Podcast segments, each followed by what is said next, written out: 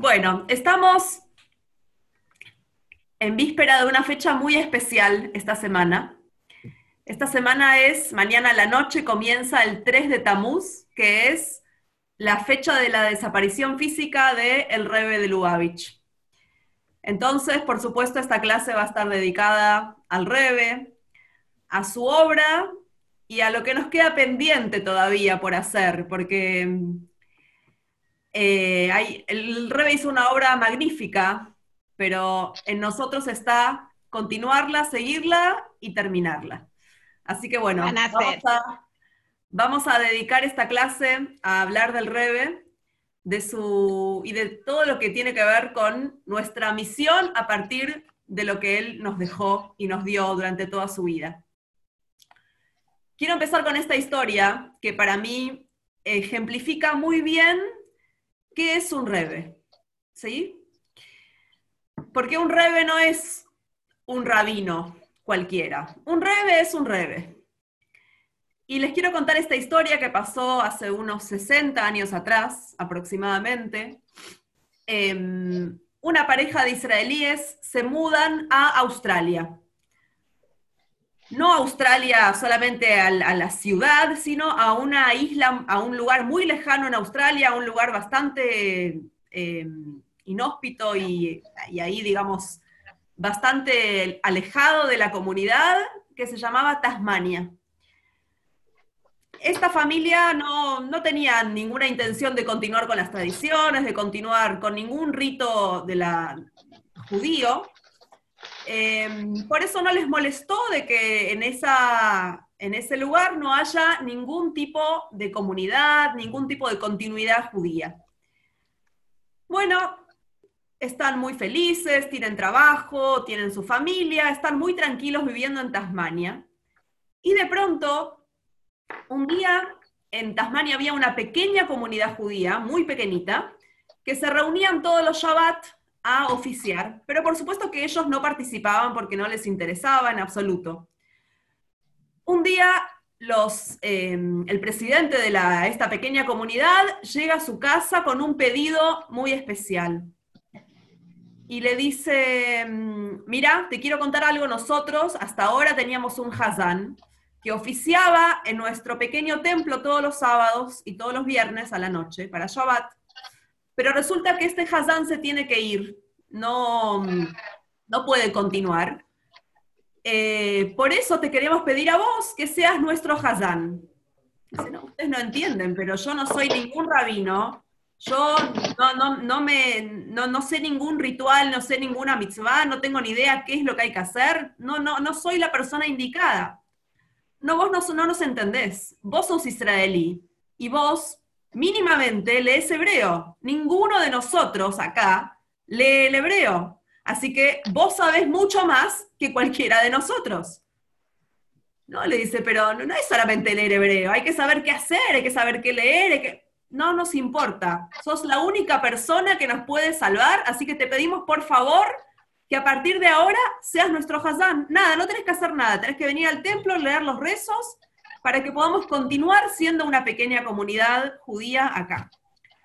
Bueno, la realidad es que no le dieron mucha opción a este hombre, eh, Mijael se llamaba, y bueno, dijo, bueno, ¿qué me va a afectar? Está bien, le voy a hacer un, le voy a hacer un bien a la comunidad. Desde, desde el punto de vista social está bueno acompañar, apoyar a una comunidad, así que voy a hacerle un bien a la comunidad y los voy a, les voy a hacer este, este favor.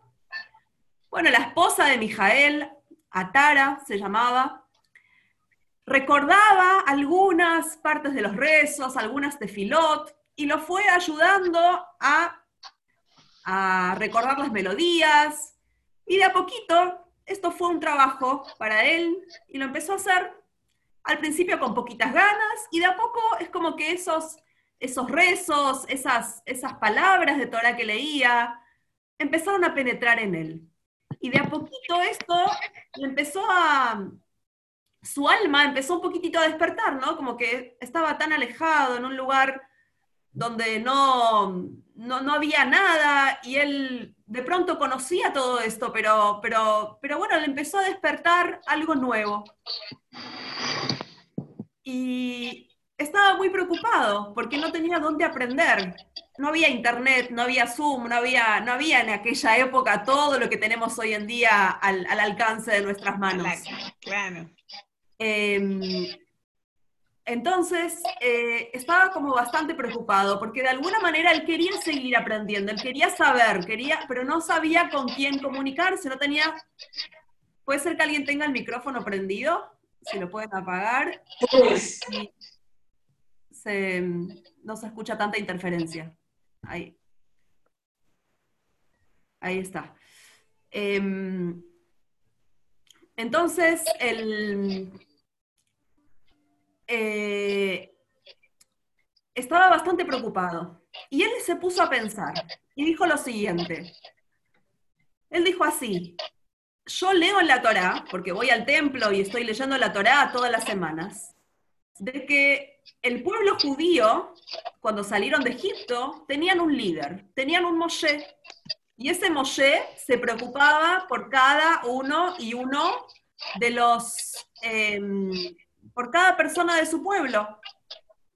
Entonces, así como en, aquella, en, aquel momento, en, en, aquella época, había un Moshe, seguramente hoy en día tiene que existir un Moshe, tiene que existir un líder de la generación que se ocupe del pueblo judío, si no, ¿cómo continúa el pueblo judío hasta el día de hoy?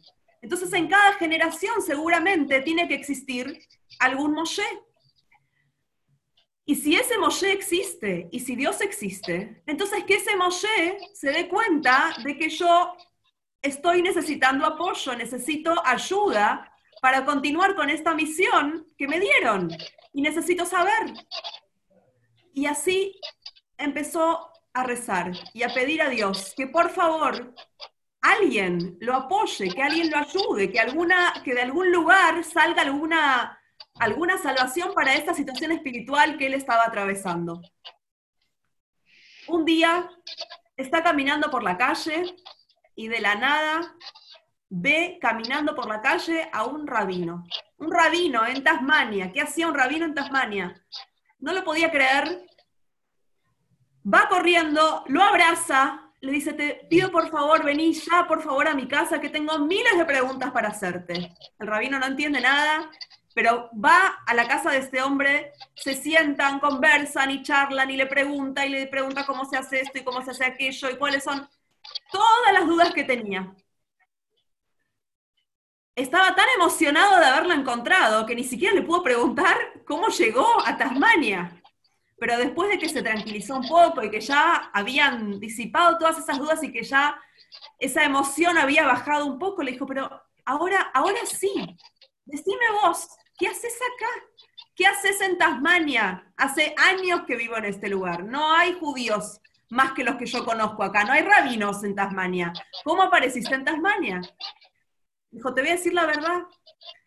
No sé qué hago en Tasmania, pero hace un par de días recibí una carta del Rebe de Lubavitch que me pedía que fuera a Tasmania. No me decía para qué, ni por qué, ni qué tenía que hacer en Tasmania solamente me decía que fuera a Tasmania.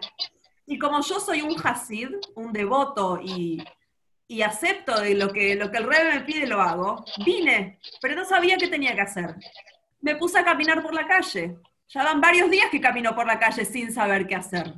Y de pronto apareciste vos y entendí para qué estoy acá y para qué tuve que venir.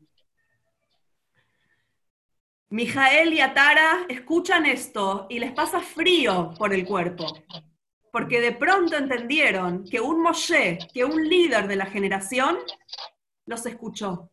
Estaba ahí, escuchó su pedido, escuchó su clamor, a pesar de que no le escribieron ninguna carta, que no lo llamaron por teléfono, pero sintió ese dolor y mandó a alguien para que haga algo y para que ellos vuelvan a su fuente y se conecten con sus raíces. Eso es un Moshe, eso es un líder, es mucho más que un rabino, es alguien que tiene un alma, que es un alma que nos siente y nos incluye a todos. Así como el pueblo de Israel se compara a un cuerpo, el rebe es la cabeza del cuerpo. Y así como cuando hay dolor el cuerpo, perdón, la cabeza siente ese dolor de, de, cualquier parte del cuerpo, lo mismo es un rebe. Un rebe siente el dolor, el sufrimiento, el amor, el cariño por cada yehudí y yehudí, no importa dónde se encuentre, no importa si está en Tasmania o si está al lado de él en Nueva York. El rebe siente cada cosa y cosa. Esta historia pasó hace 60 años, pero ¿saben qué? Hace 26 años que el Rebe no está físicamente con nosotros, pero sigue estando igual. Y les voy a pasar a contar una historia más actual, con protagonistas que seguramente ustedes conocen y están viendo en este momento. Eh, porque esta historia me pasó a mí. No la escuché, la viví yo.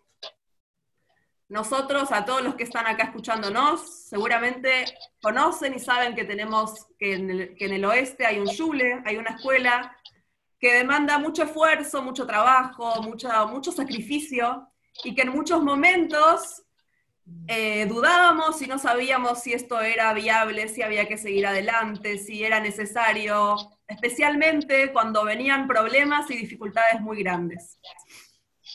Un día el Rebe tiene em, unos casi 30 libros en los que hay cartas que él respondió a diferentes personas en diferentes momentos, para diferentes etapas em, o situaciones que una persona vivía. Entonces esas, esas, eh, esos libros todos los tenemos en casa y muchas veces cuando tenemos alguna duda, alguna pregunta, lo que hacemos es escribir una carta al Rebe y ponerla dentro de uno de esos libros. Em, y muchas, muchas veces recibimos respuestas a través de cartas que el Rebe escribió a otras personas, pero que esas cartas en realidad nos hablan a nosotros, porque tienen que ver con situaciones que otras personas pasaron y que ahora me están pasando a mí. Y se los cuento porque en realidad cuando vos lees una carta que te está hablando a vos, sentís que esa información te está penetrando. Hay algo que, eso fue escrito para mí. Es verdad que hubo alguien que tuvo esa misma situación, pero yo leo esto y esas palabras son las que yo tenía que escuchar en este momento. Es, es como muy gráfico. Perdón. Sí, Sherma. No lo tengo yo. Lo tiene Yolem. Lo tiene Yolem. Sí. Bueno, perdón. Em, entonces, bueno, estábamos en una de aquellas situaciones difíciles que nunca faltaron. Em, y yo hacía poquito que había nacido Menu, Menu era chiquita. No, la verdad que no tenía tiempo de sentarme a escribir una carta.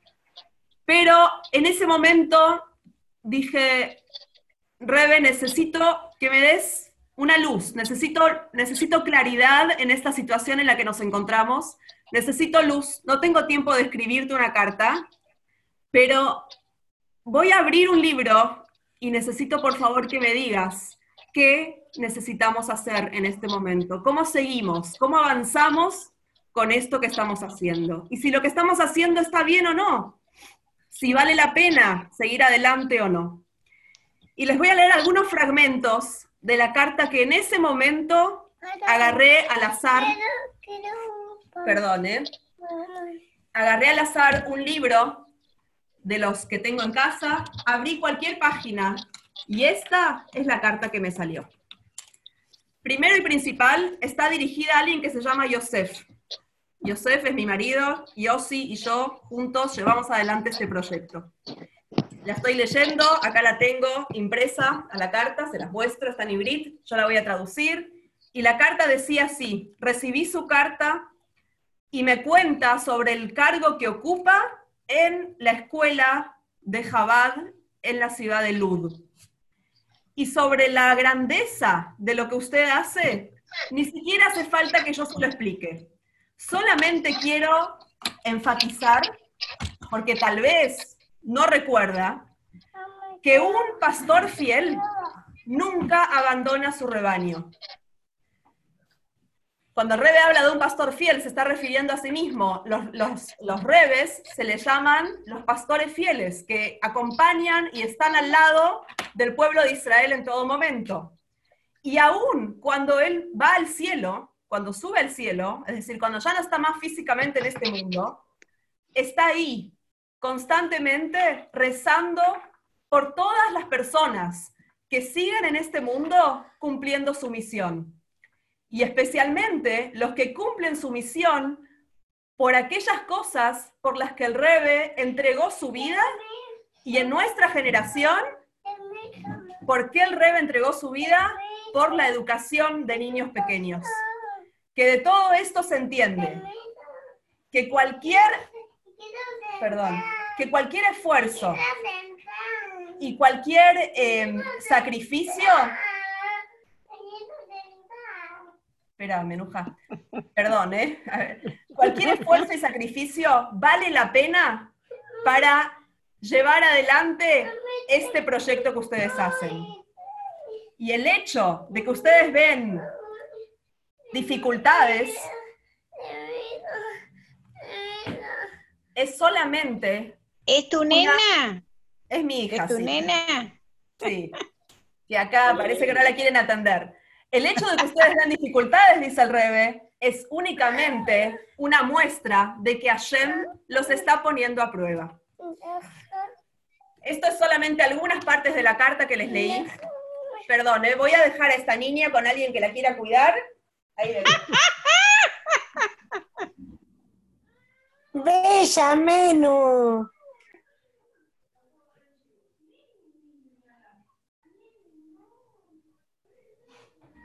Se ve que ningún hermano se quiere hacer cargo.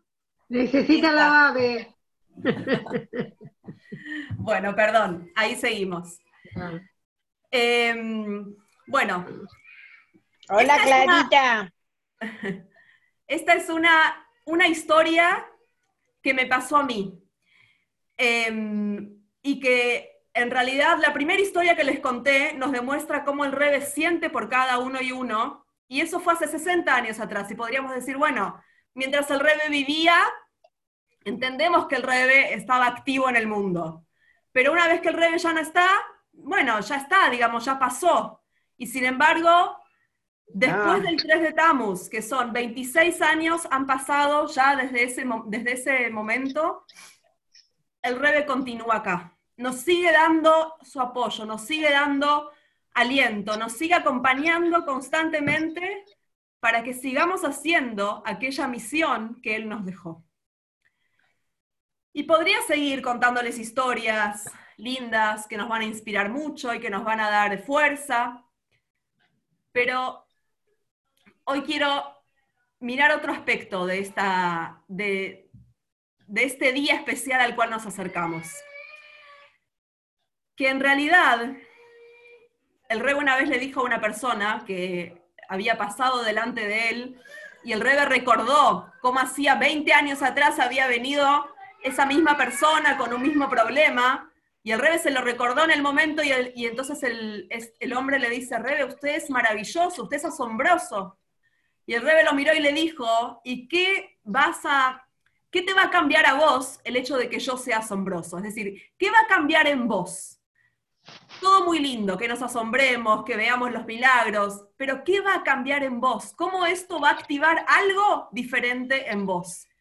¿Por qué? Porque para el Rebe todo era acción, es decir, aprender, estudiar, inspirarse, pero para que accionemos después, para que algo hagamos con eso que nos pasa por dentro, no para que quede ahí, guardadito en un rincón donde yo sé que ahí está mi inspiración y que qué lindo, qué hermosa que es, sino para que ese accionar, ese, esa inspiración, genere en mí un accionar, un accionar de algo que voy a cambiar a partir de eso. Y para eso quiero contarles a qué se dedicó el Rebe, qué pensó el Rebe, cuál fue su misión desde el momento que inició su liderazgo. El Rebe cuenta en una de sus, de sus, de sus cartas que escribe que desde que él tenía dos años, a dos años, imagino un niño de dos años, empezó a imaginar en su mente cómo sería cuando el Mashiach llegue y cuando libere y cuando todo el pueblo de Israel esté reunido en un mismo lugar, en el Beit HaMikdash, cumpliendo las mitzvot y unido a su creador. Y que en ese momento nos íbamos a dar cuenta cómo agradeceríamos a Shem que a pesar de que pasamos momentos tan difíciles, íbamos a entender el porqué de los sufrimientos. Y entonces nos íbamos a sentir agradecidos porque gracias a todos aquellos sufrimientos, hoy llegamos a un momento distinto. Esto pensaba el Rebe cuando él tenía dos años. Cuando el Rebe llega a el liderazgo, cuando el Rebe toma el liderazgo de Jabad, tenía 50 años. Hola. Y en su primer discurso, Por fin, gracias. en su primer discurso, el Rebe dice lo siguiente. Dijo un discurso que en realidad dejó más o menos eh, asombrados a todos los que lo escucharon. Y el Rebe dijo así. Cuando Hashem creó el mundo, él estaba presente en este mundo. Acá estaba Hashem. En este mundo físico estaba Dios. Vos caminabas y sentías a Dios. ¿Qué pasó? Hubo pecados. Estos pecados, el primero que hizo Adán, que comió del árbol que no debía comer, los pecados de la generación de Noah, que Hashem tuvo que traer el diluvio y demás, fueron alejando la revelación divina de este mundo material. Hasta que llegó Abraham Avinu. Abraham Avinu, con su trabajo, empezó a hacer que, la, divinidad, que Dios pueda descender a este mundo material. Y después vino Isaac, y después vino Jacob, y así fueron viniendo todos los líderes hasta Moshe. Y cuando llegó Moshe, que fue quien entregó la Torá a este mundo, finalmente, nuevamente, Dios pudo estar en este mundo material a través del séptimo líder que fue Moshe. Y el Rebe dice así, existieron nuevamente cuando, perdón, cuando, cuando se destruye el templo, el Beit HaMikdash, nuevamente la presencia divina se va de este mundo.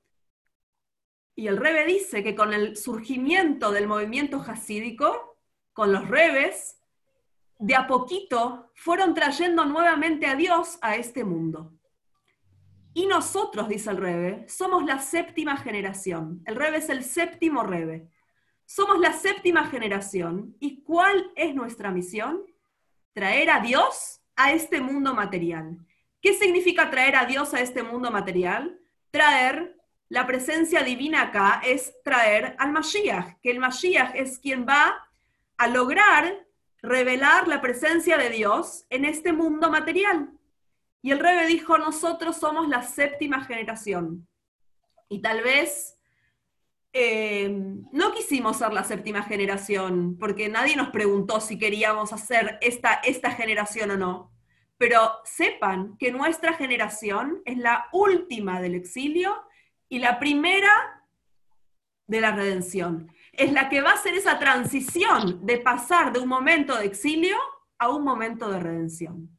Y nosotros, la séptima generación, tenemos que preparar al mundo para que eso suceda. Eso tiene que pasar en nuestra generación. En digamos, el, el Rebe lo quiso decir, bajo mi liderazgo, eso es lo que tiene que pasar.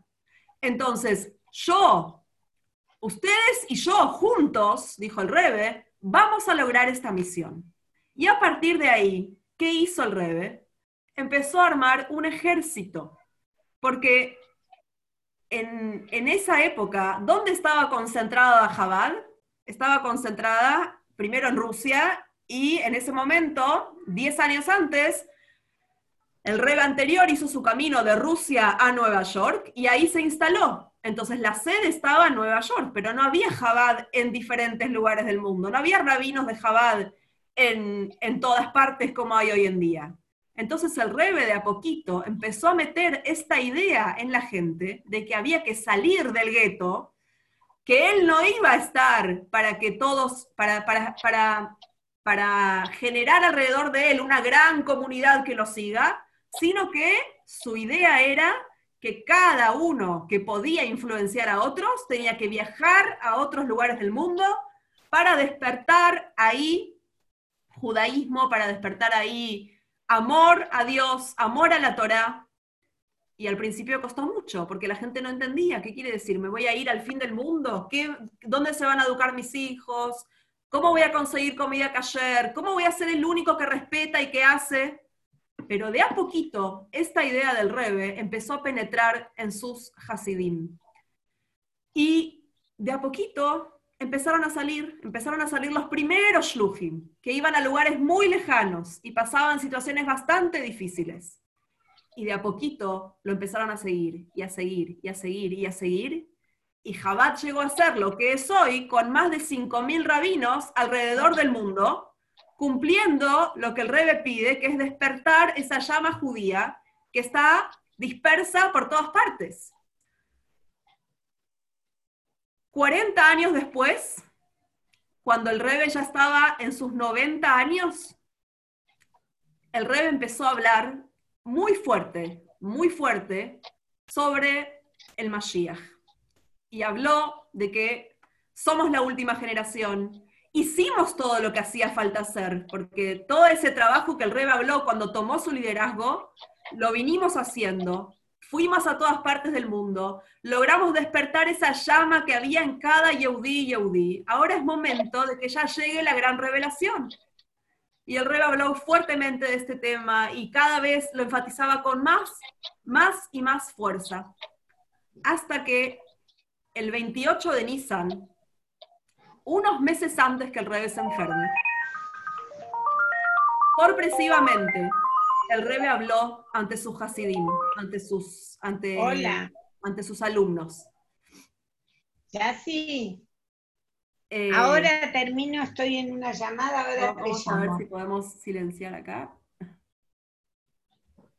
Ahí va. Bueno, llámame más tarde. Bueno, Em, entonces, el rey habló ante su Hasidim y los dejó de alguna manera bastante asombrados, bastante sorprendidos, porque el rey dijo lo siguiente.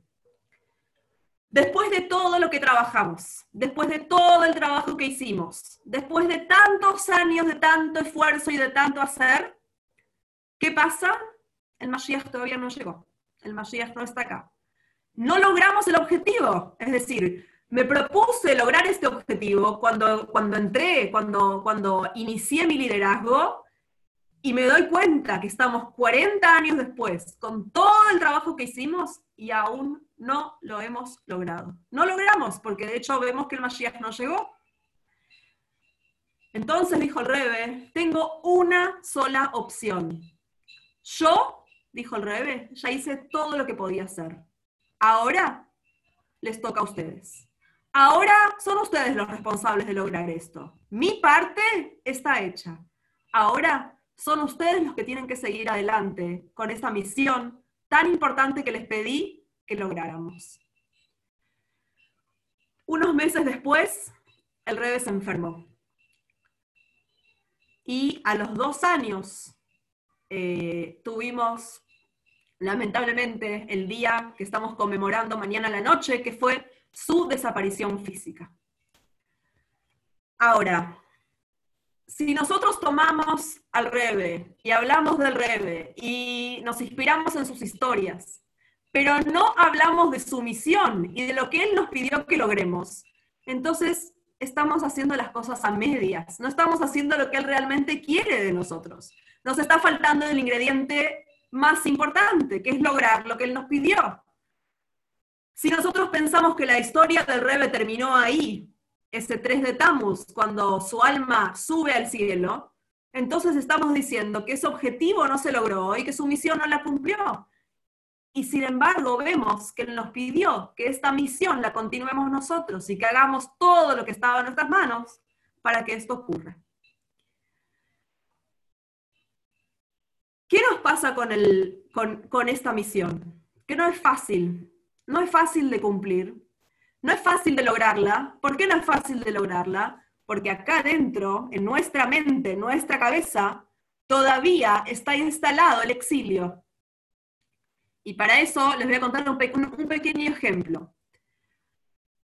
Había una familia que el terrateniente, por no haber pagado la renta que tenían que pagar a tiempo, los envió al calabozo.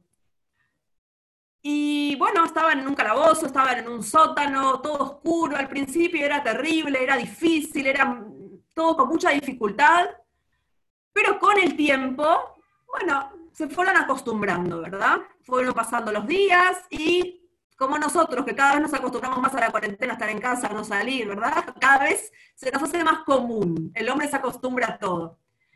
Y llegó un momento que habían pasado tantos años que se habían olvidado que afuera había un mundo, que se podía salir. Un día cambió el terrateniente y el nuevo terrateniente decidió sacar a todos los presos, liberarlos, sacarlos, del, sacarlos de, los, de los calabozos y liberar a todos los presos. Van al calabozo de esta familia, le tiran la soga para, dicen, vamos, suban, son libres ahora. No, no, ¿para qué? ¿Es necesario subir? Estamos bien, tenemos acá la comida que nos mandan todos los días, encontramos un lugarcito tranquilo, estamos perfectos. ¿Es necesario salir del pozo? Pero ustedes son locos, ¿no? Saben que afuera hay un mundo, que hay sol, que hay árboles, que hay nubes, que hay... Hay un mundo entero afuera, salgan, no se queden acá adentro, no es vida estar en un calabozo. Finalmente, esta familia se digna a salir y cuando salen, redescubren ese mundo del cual se habían olvidado tanto.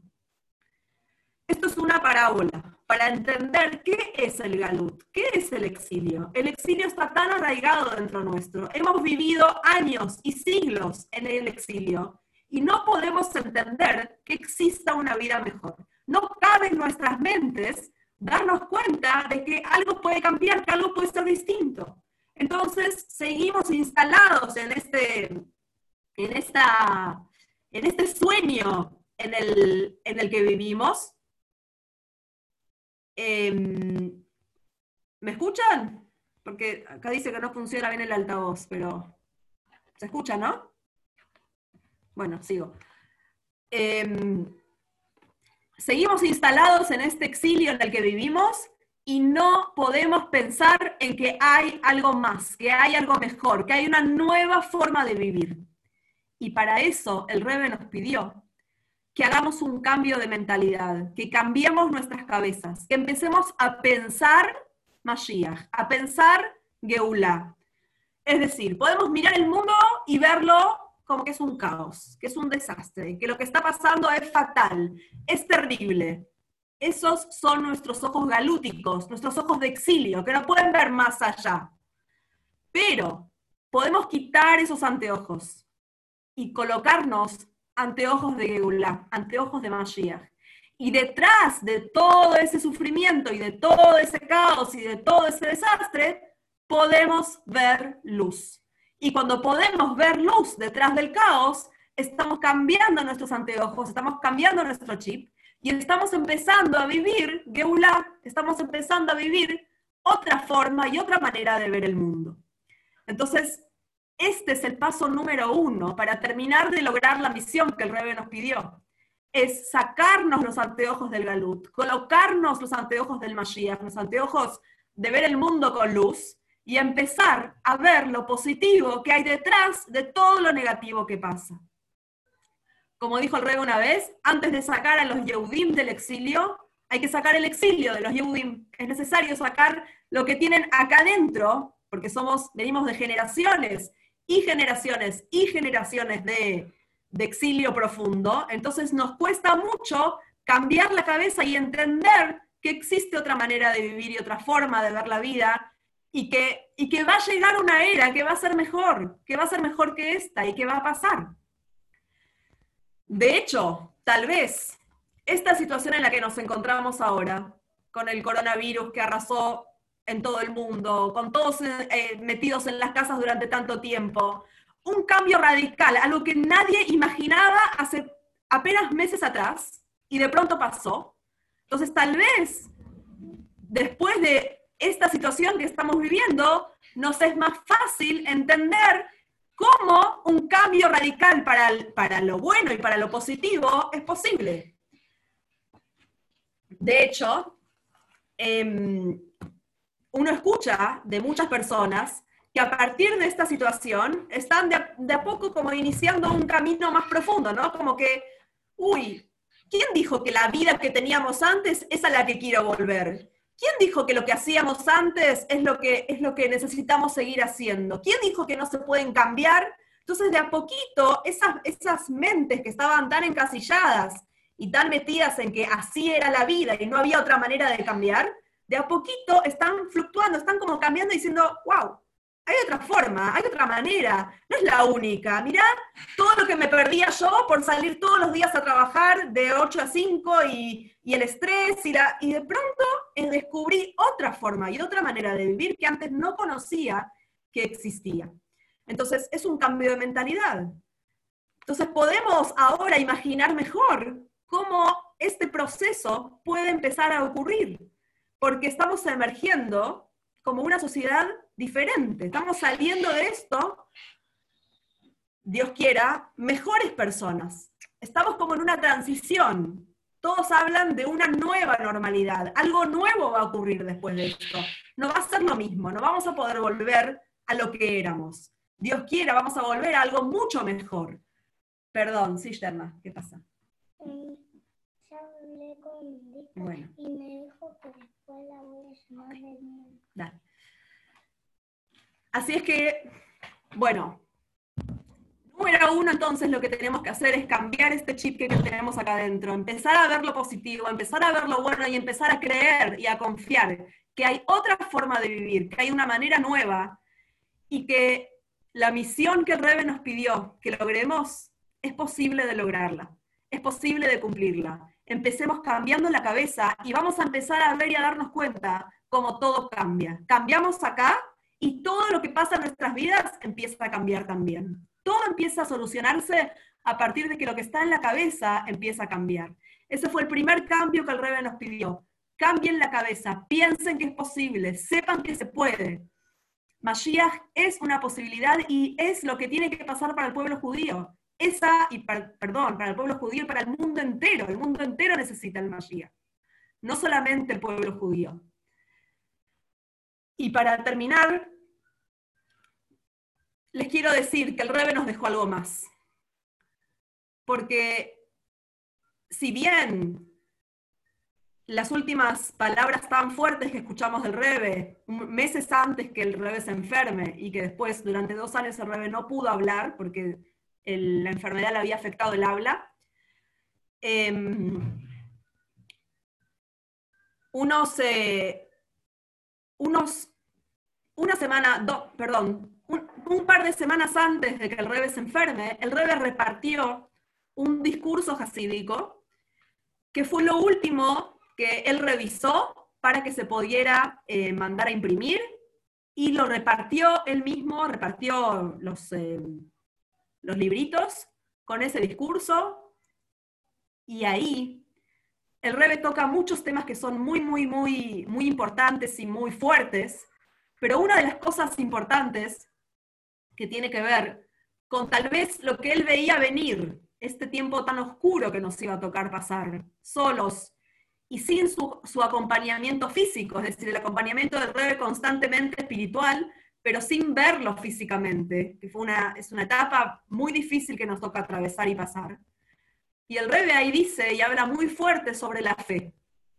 Y dice que todo el pueblo de Israel somos creyentes, hijos de creyentes. Todos tenemos fe. No existe que no tengamos fe. Muchas veces esa fe puede estar ahí como escondidita, ahí tirada como bajo capas y capas y capas de, de, de cosas que se van juntando, pero la fe está siempre porque somos creyentes, hijos de creyentes. Es, como una herencia que tenemos, ¿no? Entonces, ¿por qué tenemos esa fe? Tenemos esa fe porque nuestras almas están viendo la divinidad, están viendo a Dios. Cuando vos ves algo, ¿necesitas pruebas de que eso existe? Si yo estoy viendo un vaso, ¿necesito pruebas de que ese vaso existe? No necesito ninguna prueba. Entonces, mi alma en todo momento está viendo a Dios. Entonces, mi alma no necesita ninguna prueba de que Dios existe. Por eso, yo y todo el pueblo de Israel somos creyentes, hijos de creyentes, porque nuestras almas constantemente ven la divinidad y ven a Shem. Y esa fe que tenemos está por encima del tiempo. No importa cuánto tiempo haya pasado, no importa cuánto tiempo hayamos pasado en la oscuridad. La fe se sostiene igual porque está por encima de todo. Tiene una conexión mucho más profunda de lo que, de lo que nosotros podemos imaginar. De hecho, esa es la historia de nuestro pueblo. Am Israel se sostuvo durante tantos años y acá seguimos y acá estamos usando y cumpliendo las mismas mitzvot que Moshe nos dio hace 3.332 años atrás, y acá estamos. ¿Por qué? ¿Cuál es nuestro secreto? Es la fe. Es la fe que está implantada y grabada en cada uno de nuestros corazones. Entonces, en este Mahamar, en este discurso jasídico que el Rebe nos repartió, el Rebe habló de la fe. Y el Rebe habló de esa fe que está grabada en cada uno y uno de nosotros y cómo esa fe nos sostiene y nos mantiene como pueblo, aún en los momentos más difíciles. Entonces, con ese discurso que el Rebe nos entregó al final, nos dio la fuerza para atravesar estos momentos tan oscuros que nos están tocando pasar. Y por supuesto que cuando nosotros revelamos esa fe, porque no alcanza con que la fe quede ahí sabiendo que está, hay que nutrirla, hay que despertarla, hay que darle fuerza constantemente, porque es muy fácil decir que esa fe no está. Hay que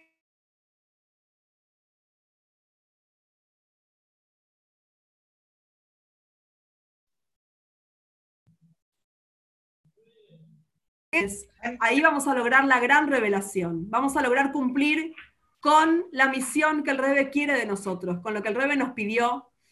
Y Dios quiera Hashem quiera que sea pronto, que sea ya, que no pasemos más tiempo en este galut y que muy pronto veamos la revelación de Hashem y la misión del Rebe, lo que él más quería, em, logrado para el mundo entero, un mundo mejor para todos y que sea ya con alegría, con felicidad y con completitud. Así que bueno, gracias a todas. Si alguna tiene alguna pregunta, algún comentario, algo que quiera decir, lo puede, lo puede hacer acá.